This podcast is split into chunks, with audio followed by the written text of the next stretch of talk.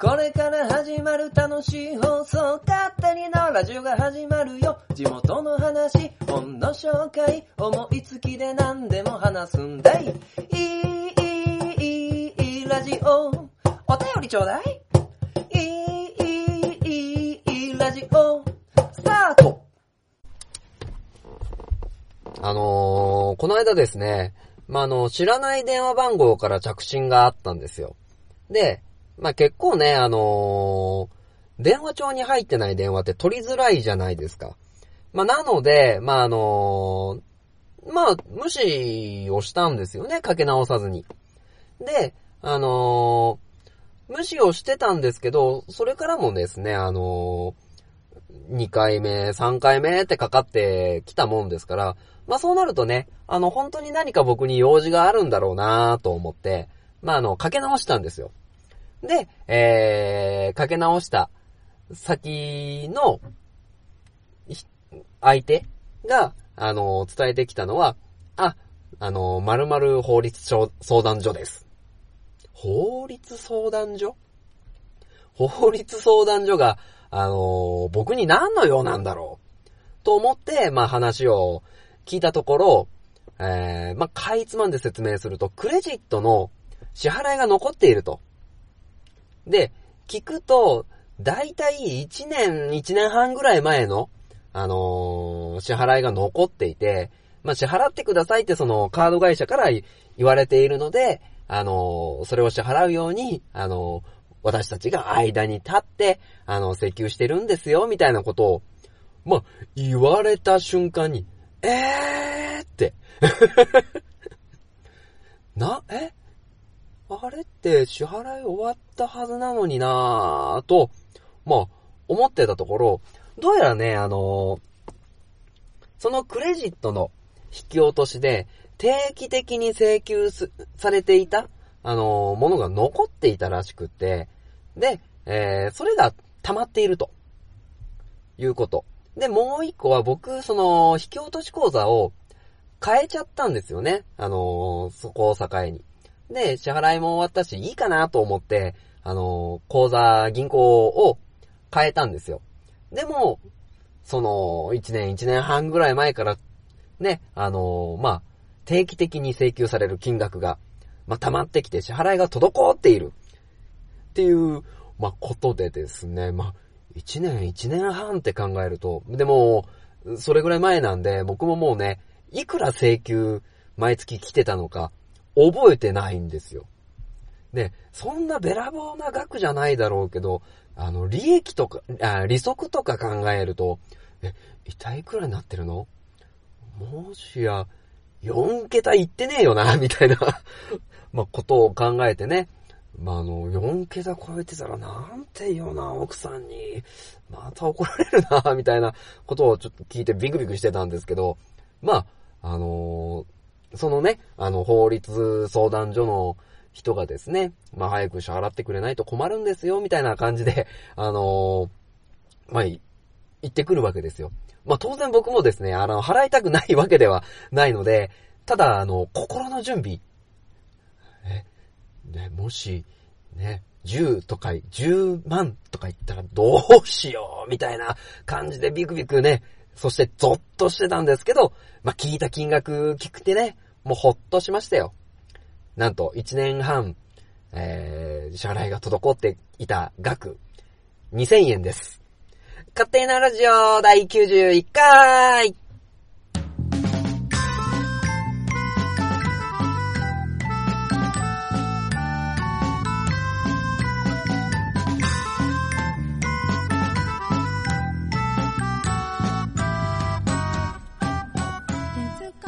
改めましたパーソナリティの書店ボーイでございます。いやー、生きた心地がしなかったね。まあまあ、えー、ちゃんとお支払いもさせていただきまして ようやくね、あの、胸の使いがスッと取れたかなと思っているんですけど、まあまあ、あのそういう支払いはね、貯めちゃいけませんね。あのなんとか今回は僕のお小遣いで なんとかなる額だったんですけど、まあ、あのね、しっかり自分の支払ったものは、あ使ったものはちゃんと支払わないといけませんよね。もうやっぱりね、現金が一番です。はい。えー、まあそういうね、まあゾッとしたっていう、まあこともありつつね、まあ今回何喋ろうと、まあ思ったんですけども、まあ今回ね、あのー、ちょっとその職場の若い人間と喋っていて、あのー、なんて言うんですかね、ワンピースが面白い、みたいなところ。いやでも、俺はドラゴンボールだな、やっぱり、みたいなところで言うと、正直ね、まあ、ワンピースとドラゴンボールそんな大差ないかなと あの、今になって思うんですけど、やっぱりその昔のものはいいなぁと感じる自分っていうのがあって、まあ、そういうのの比較ができたらなと思っております。で、えー、後半は一冊本を紹介します。まあね、この、お金が、金があの、お金のね、お支払いができてないっていうところの話を思い出してではないんですが、えー、失敗の科学というですね、マシューサイドさんという方が書かれた本の、えー、紹介をさせていただこうと思っております。でね、えー、ちゃんと今回も東海市情報、そして知多半島情報をですね、あの この間ブログに載っけたら情報がね、あの、普通の情報じゃなくて、髪型？髪型漫才の髪型の情報になってましたね お詫びして訂正申し上げます。まあ、ということでね、えー、東海市情報、知多半島情報も満載でお送りさせていただきますので、えー、勝手になラジオ第91回もよろしくお願いいたします。ということで、この番組は愛知県東海市に住みます書店ボーイが勝手にお送りするラジオです。スタートしまーす。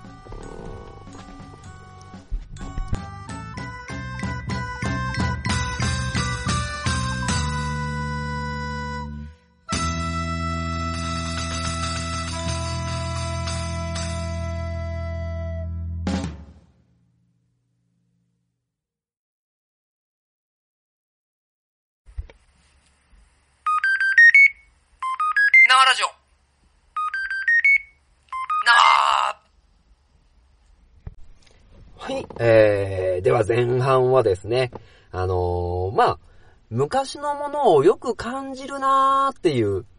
事例がね、結構あったんでね、ちょっとそれを自分のね、あの体験に置き換えてみようかなと思っているんですけど、まあまあ、それを思ったきっかけっていうのは、あの、オープニングでも少しお話しさせてもらったんですけど、まああの、職場の若い、あのー、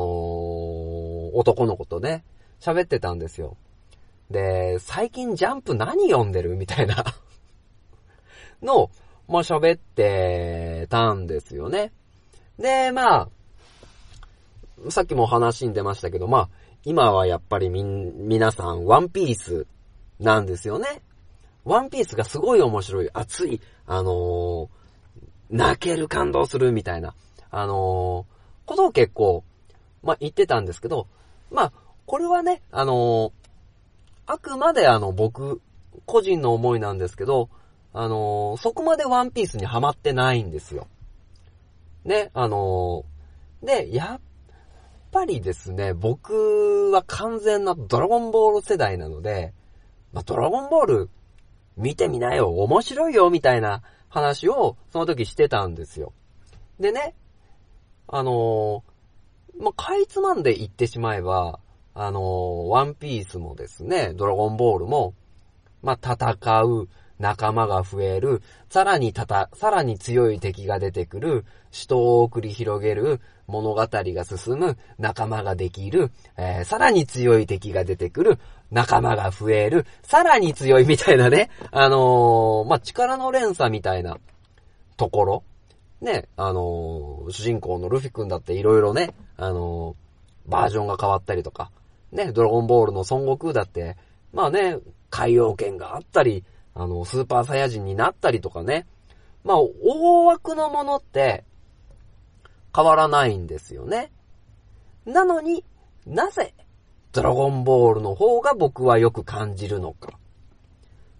でね、えー、もう2個ぐらいね、事例があるんですが、あのー、まあまあ最近ね、あのー、息子がまあ、特撮ものにハマってるんですよね。あの、仮面ライダー、エグゼートとか、あの、キューレンジャーとか。で、当然付き合って、あのー見るんですよ。でもね、まあその、仮面ライダーエグゼイドとか、あの、キューレンジャーとか、あの、とっても子供が喜ぶ。ね、あの、一部大人も喜ぶみたいなところもあるんですけど、やっぱりね、あのー僕の世代で言うと、仮面ライダーはエグゼイドではなくて、やっぱり仮面ライダーブラックとか、あのーちっちゃい頃ね、あの、ビデオで見た仮面ライダー1号とか V3 とか、そういったところがよく感じる。ね、特撮で言えばですね、あの、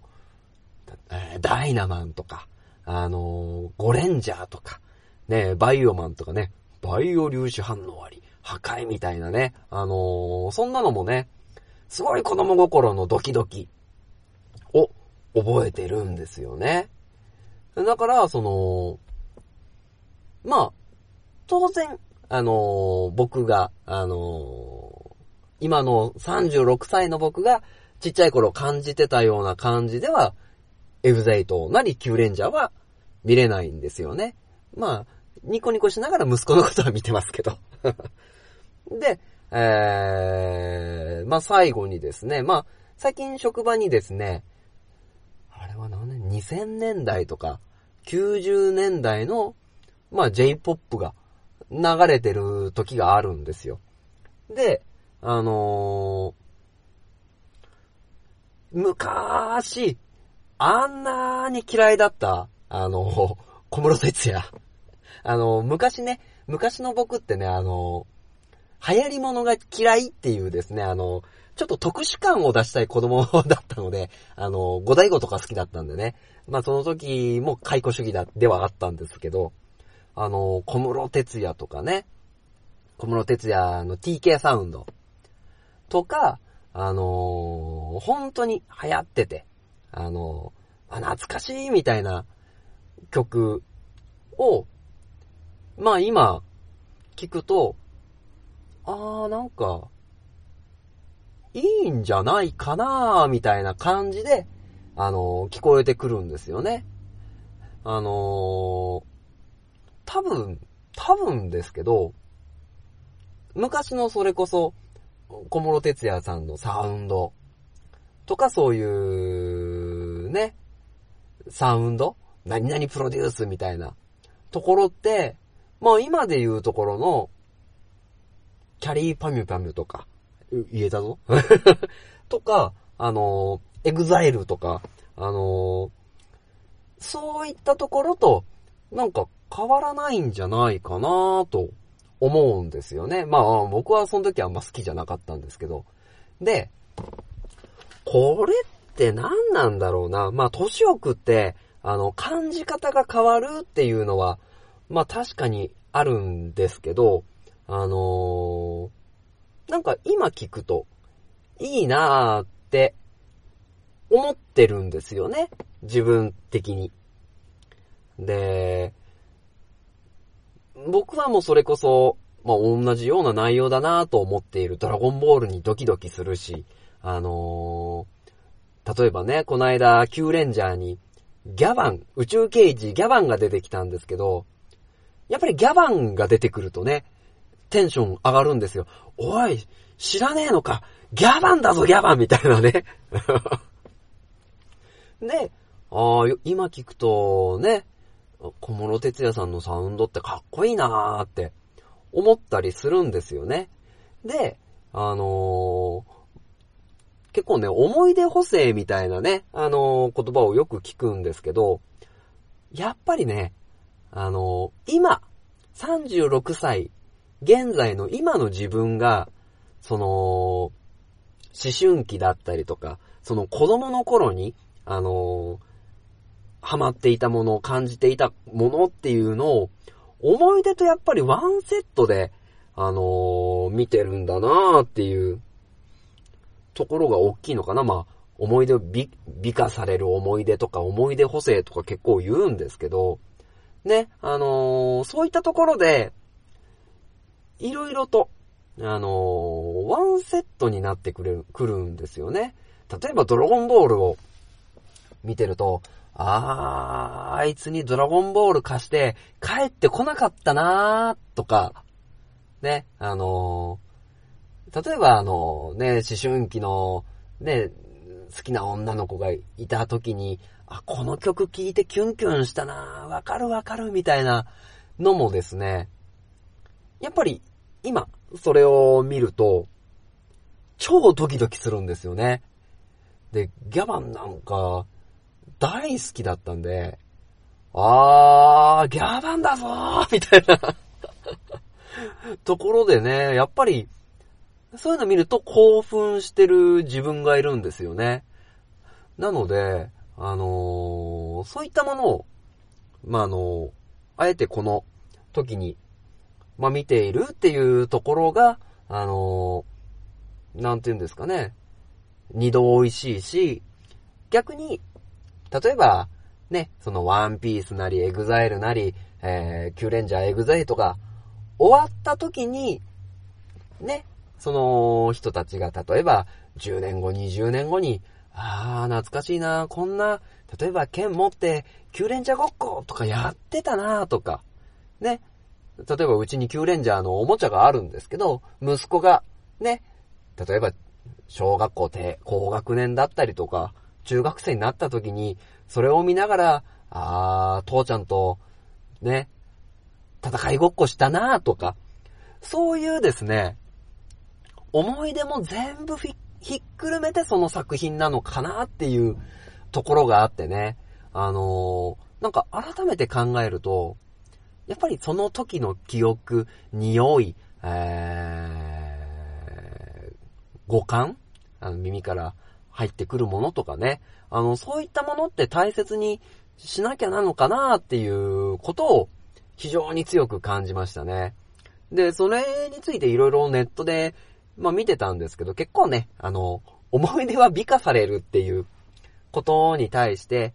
精神医学のな、精神学、精神まあ精神学か。精神学の中では、まあまあ、それがきっかけで元気になったりとか、基本的にはポジティブな要素が強い。んだけど、あの、まあ先ほどね、あの、解雇主義なんて言いましたけど、それが過ぎてしまうと、まあ、その、昔の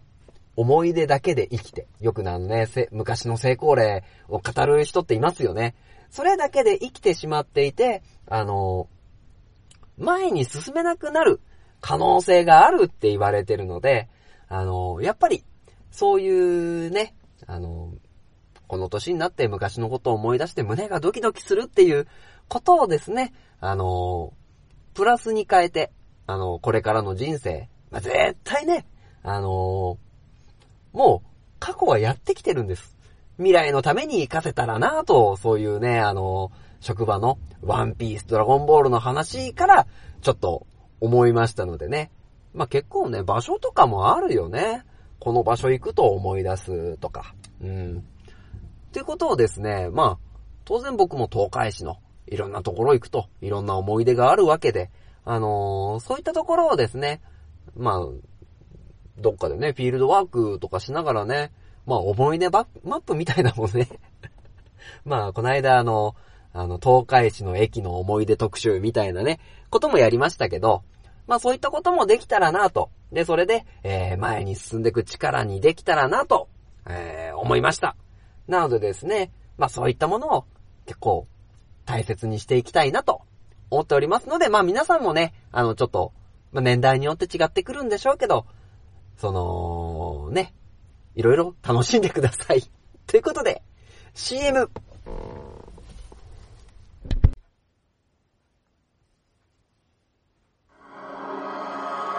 鉄の町愛知県東海市が今危険にさらされている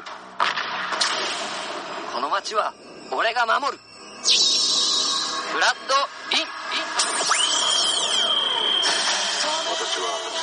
地中深くにある鉄の国アイロニアスから愛知県東海市にやってきた俺が東海座？この町に新たなヒーローが誕生した。私に力を貸してほしい。共に戦おう鉄の絆で結ばれた戦士の戦いが今始まる。鉄鋼戦士東海座。地域限定で人知れず活躍中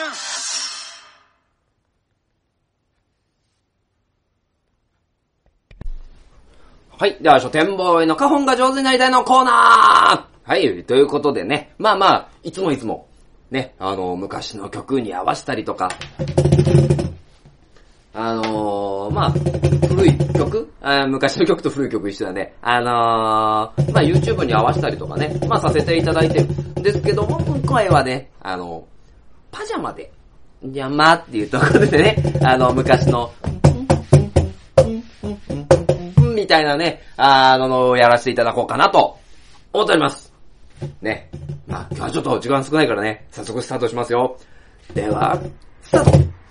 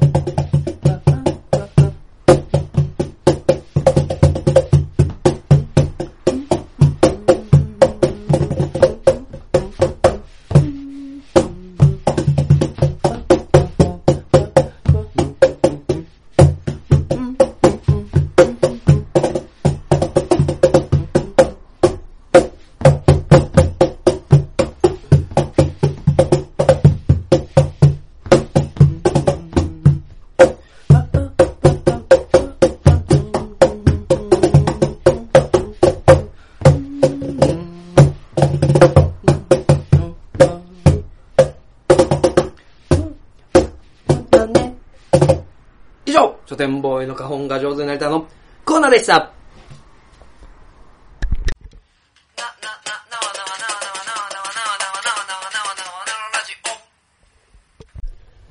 パパパパパパジャマ。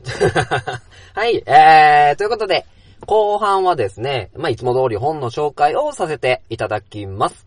今回ですね、えー、マシューサイドさんが書かれて、まあ、有枝春さんという方が、えー、訳をされたんですけど、失敗の科学。ね、えー失敗から学習する組織、学習できない組織。ということでですね、この本を紹介させていただこうと思っております。でね、えー、皆さん失敗ってしてますか？まあまあ失敗したことない人なんていないですよね。まあ前半のね、あのー僕の、まあお金の支払いの話だったり、まあそれこそね、くっさるほどね、あのー失敗をしてきているわけです。でね、あの、失敗って皆さんしたいですか？なかなかね、あの、失敗したく、えー、したい人って少ないですよね。まあ、よっぽどね、あのそういう、なんか追い詰められるところにキュンとしちゃう人だったら、別かもしれませんが、あのまあまあ失敗したくない人っていないわけですよね。でも、この、失敗に、から学ぶのか、それとも学ばずに耳を塞いでしまうのかっていうところで、あのやっぱりその後の成長が変わってくる。っていうのが、あのまあ、この本のマシューサイドさんが書かれた、えーマシューサイドさんが、まあ、考えた、あのまあ、方程式というか、科学したことだと思うんですよね。で、えー、まあ、結構ね、この本で言うと、まあいろいろスポーツ選手とかね、そういうことも、まあ載ってたりとか、まあ科学的なエビデンス、ね、えー、に沿った話等々も書いてあるんですけども、まああの、大きくですね、あの、比較してある、まあ、業界としては、まあ、医療業界と、えー、航空業界っていうところが、まあ一つ載ってます。でね、えー、まあ、こう言うと医療業界の、まあ方には、あの、ちょっと申し訳ないなという気がするんですけど、まあ、医療業界っていうところで言うと、まああの失敗をですね、まあ公にできないというか、まああの患者さんのですね、あの生死に関わるところ、まあ当然ね、あの組織を守るっていう部分もあるので、えー、まあ、これまでの体質と、体質としては、あのーまあ、隠蔽、そして、えー、まあ、学習できないというか、その、耳を塞ぐというか、あのーそういった体質が、あのーある、あった、ということです。で、えーもう一個まあ、旅行関係では、旅行関係あのね、航空業界のところで言うと、あの失敗っていうところに一番着目してるんじゃないだろうかっていうのがこの航空、航空業界の話です。で、えー、まあ、方やですね、あのー医療業界、ね、医療ミスがあって、えー、患者さんを死なしてしまいました。じゃあ、その責任はこれこれこういう風だからしょうがなかったんです。で、これってどういう状況だったんですか？どういう状況で、あの、こういったことが起こったんですか？っっていうところで、あの、まあ、守秘、守秘義務があるからお伝えできませんとか、あの、まあ、そういったところでね、あの、当事者の患者さんにも隠してしまってるってことが、まあ、よく見受けられた、あの、まあ、事実として書かれています。で、あのそれに相反するのが、あの、航空業界。まあね、様々な、まあ、事故、事件、えー、いろいろ航空業界はあるんですけど、あの、航空業界は全くの別。えー、失敗を晒そうっていう、えー文化なんですね。で、まあ、例えば、あのー全日空はなかったかなあのーいろいろなね、あの、航空業界の、まあ、失敗。もう、それこそ奇跡的に、あの、誰も事故死しなかった事件から、本当に乗客ね、100人以上が亡くなった事件まで、えー、なぜこういうことが起こって、えー、こういう段階を踏んで、こういう段階を踏んで、こういう段階を踏んで、えー、こういう結果になったっていうところを全部事細かに、ね、あのーもうそれこそね、操縦室の音声から、えー、コード表から、あの、すべてを、あの保存してある、まあ、ブラックボックスって確か呼ばれてたと思うんですけど、まあ、そういった、あのーことから学んで、えー、そして、あの、ヒヤリハットっていうですね、あの、大きな失敗の前にはもう、より多い数の失敗がある。その失敗っていうのを、もうみんなで共有しようよ。こういう失敗をしましたって発表していこうよ、みたいな、あのーことを、あの、みんなで受け入れて取り組んでいってるっていう航空業界の比較から話は入ってくんですね。で、えー、人間ね、えー、誰しもですね、まあ、失敗したくないっていうのは一番初めにお伝えさせていただいたんですけど、なので失敗の、まあ、種類っていうところも、ここには、あのー書かれています。ね、あのー例えば、ここの方に書かれているのは、えー自分を信じ込ませる。えーそして、明らかに嘘って分かっていても、それでも自分を隠してしまう嘘。で、例えば、あの、まあ、この本に書かれているのは、あの、まあ、ある、カル、まあ、カルト教団があったわけですよね。で、カルト教団の教祖が、えー逮捕されたと。詐欺か何かで。で、えー逮捕されたんだけど、そのね、信者だった自分。で、その、教祖様に従えて、1年、2年、5年、10年、ね、あの、費やしてきた自分っていうのも、今からは否定できないわけですよ。でもその10年って明らかに失敗ですよね。でも、その失敗っていうのは、いや、失敗じゃないんだって。あの人は本当の、あの、正しい人で、え、こういう活動してた。だから僕はその意思を受け継いで、これからもその普及に、あの、努めていきますみたいな。というね、あの、嘘を信じ込んでしまう嘘。あ嘘を信じ込んでしまう失敗。だったりとか、あとは集中すると周りの音が聞こえない。で、これは結構冒頭にあるんですけど、例えば医療分野でね、あのまあ本当に手術中に予想外のことが起きました。でね、えー、まああの、上長としては、まあ予想外でそれを必死に対応するために、まあ、あの、ぐるんぐるんぐるんぐるん頭をですね、回転させながら考えていることで、別の第三者からの声が、声に耳を傾けられない。これは、医療分野、航空分野、どちらでも、あの、起こった出来事なんですけど、で、あの、実際の、例えば、あの、家庭でこの手術は何分かかるっていうところと実際の、あの、起こってたところっていうところで、あの、例えばね、あの、手術、まあ、トータルで30分です。で、不良の事故が起こりました。で、自分の想定では、頭の中では、で、まだ、1分しか経っていないのに、例えば患者の生命がですね、どんどん落ちていく5分、10分経過している。で、あの、完璧な集中って書いてあるんですけど、この完璧な集中をしているせいで、あの、時間的な感覚、感覚、そして時間によって変わりゆく状況っていうのがつかめない。これは航空業界でも一緒。えーここで例で書かれているのは燃料の持ち。ね。まあ通常通り出発して不良のね、事態が発生してそれを対応している。で、いつも通りの、通常通りの時間に、通常通りの時間通りの燃料の減り方をしているのに、えー体感時間が短くなっているためになんでこんなに燃料が少ないんだ？っていうことを、えー考えてしまう。っていうところで集中しすぎると、えー周りが見えない、えーところ。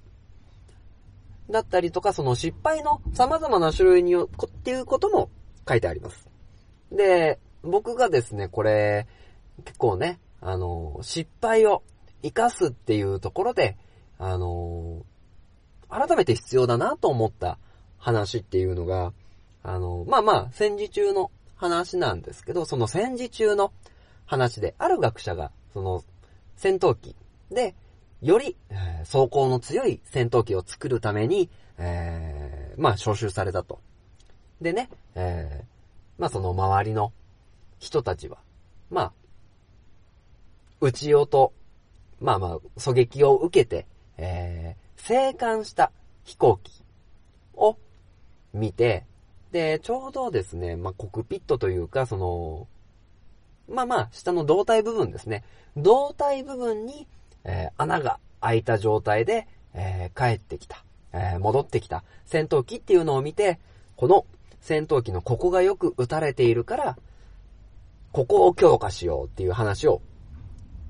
で決まりそうになったんですけど、でもね、その、招集された学者さんっていうのは、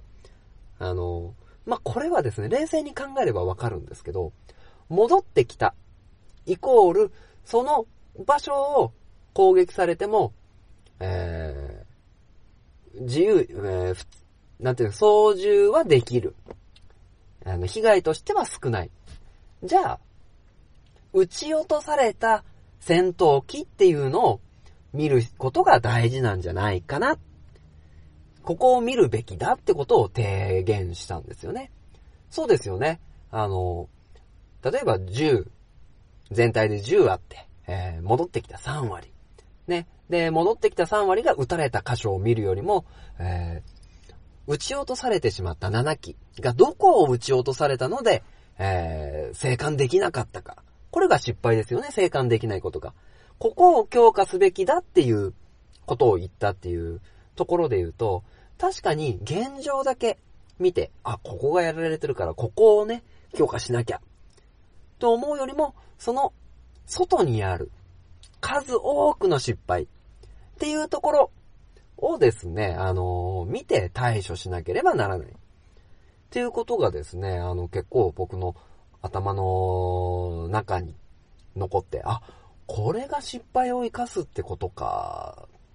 っていうことを思ったんですよね。で、さっきも、あのまあ、昔、ね、ことは懐かしいみたいなところで、まあ、過去の栄光を振りかざす人みたいな、あの話を、ががちらっと出たんですけど、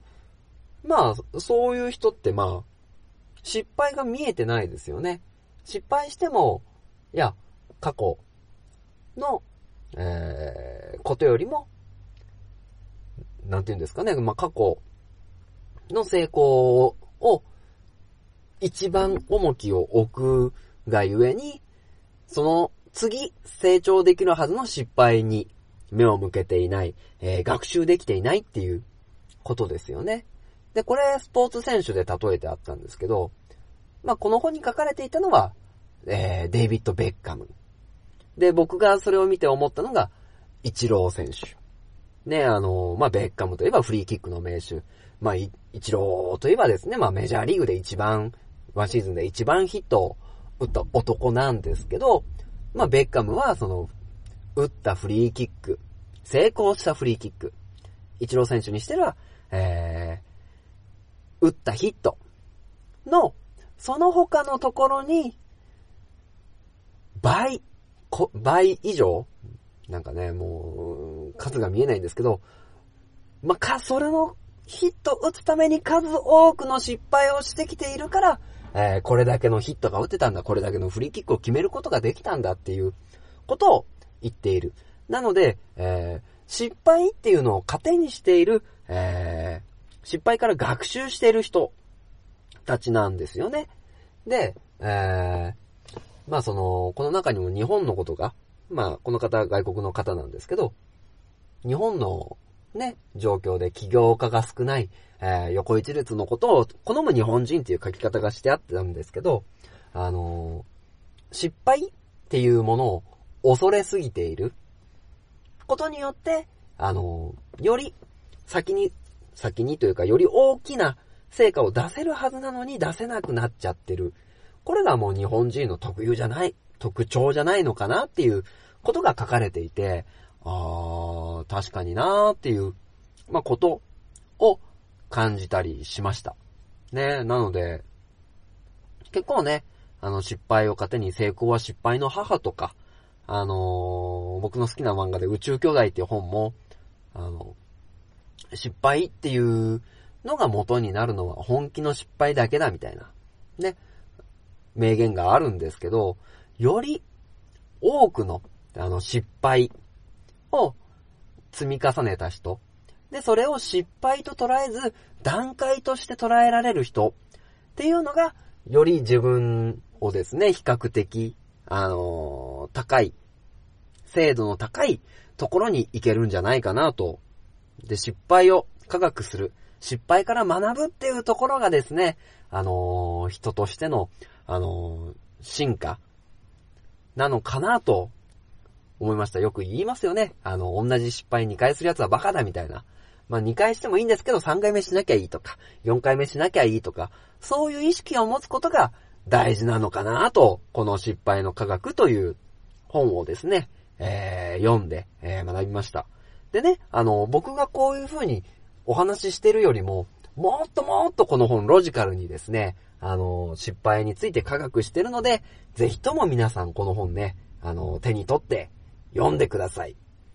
では、えー今回の本の紹介は失敗の科学。えー失敗から学習する組織、し学習できない組織、マシューサイドさんが書かれた本でした。では、エンディングでーす。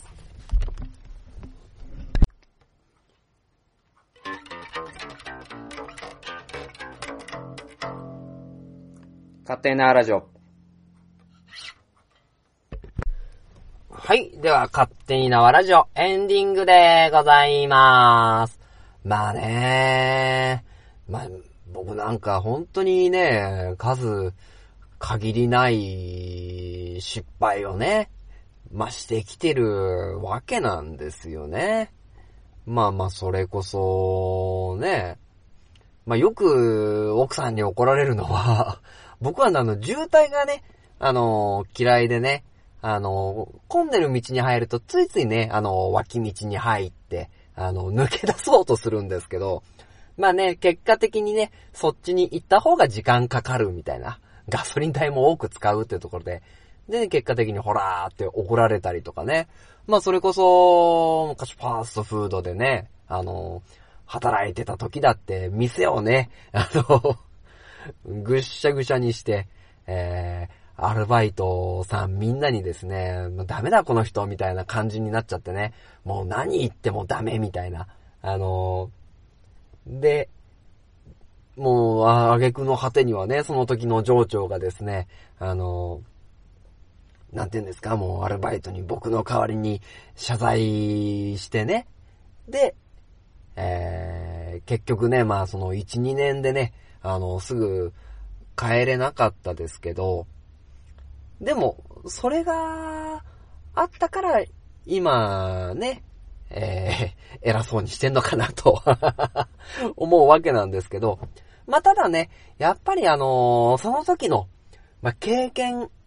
があるから、今まだね、あのーちょっとマシに偉そうにしてるのかなと思うんですけど、まあ、ただね、あの僕なんかは、やっぱり、かっこつけではあるんで、まあ、失敗をしてるところをですね、見られると恥ずかしいわけですよ。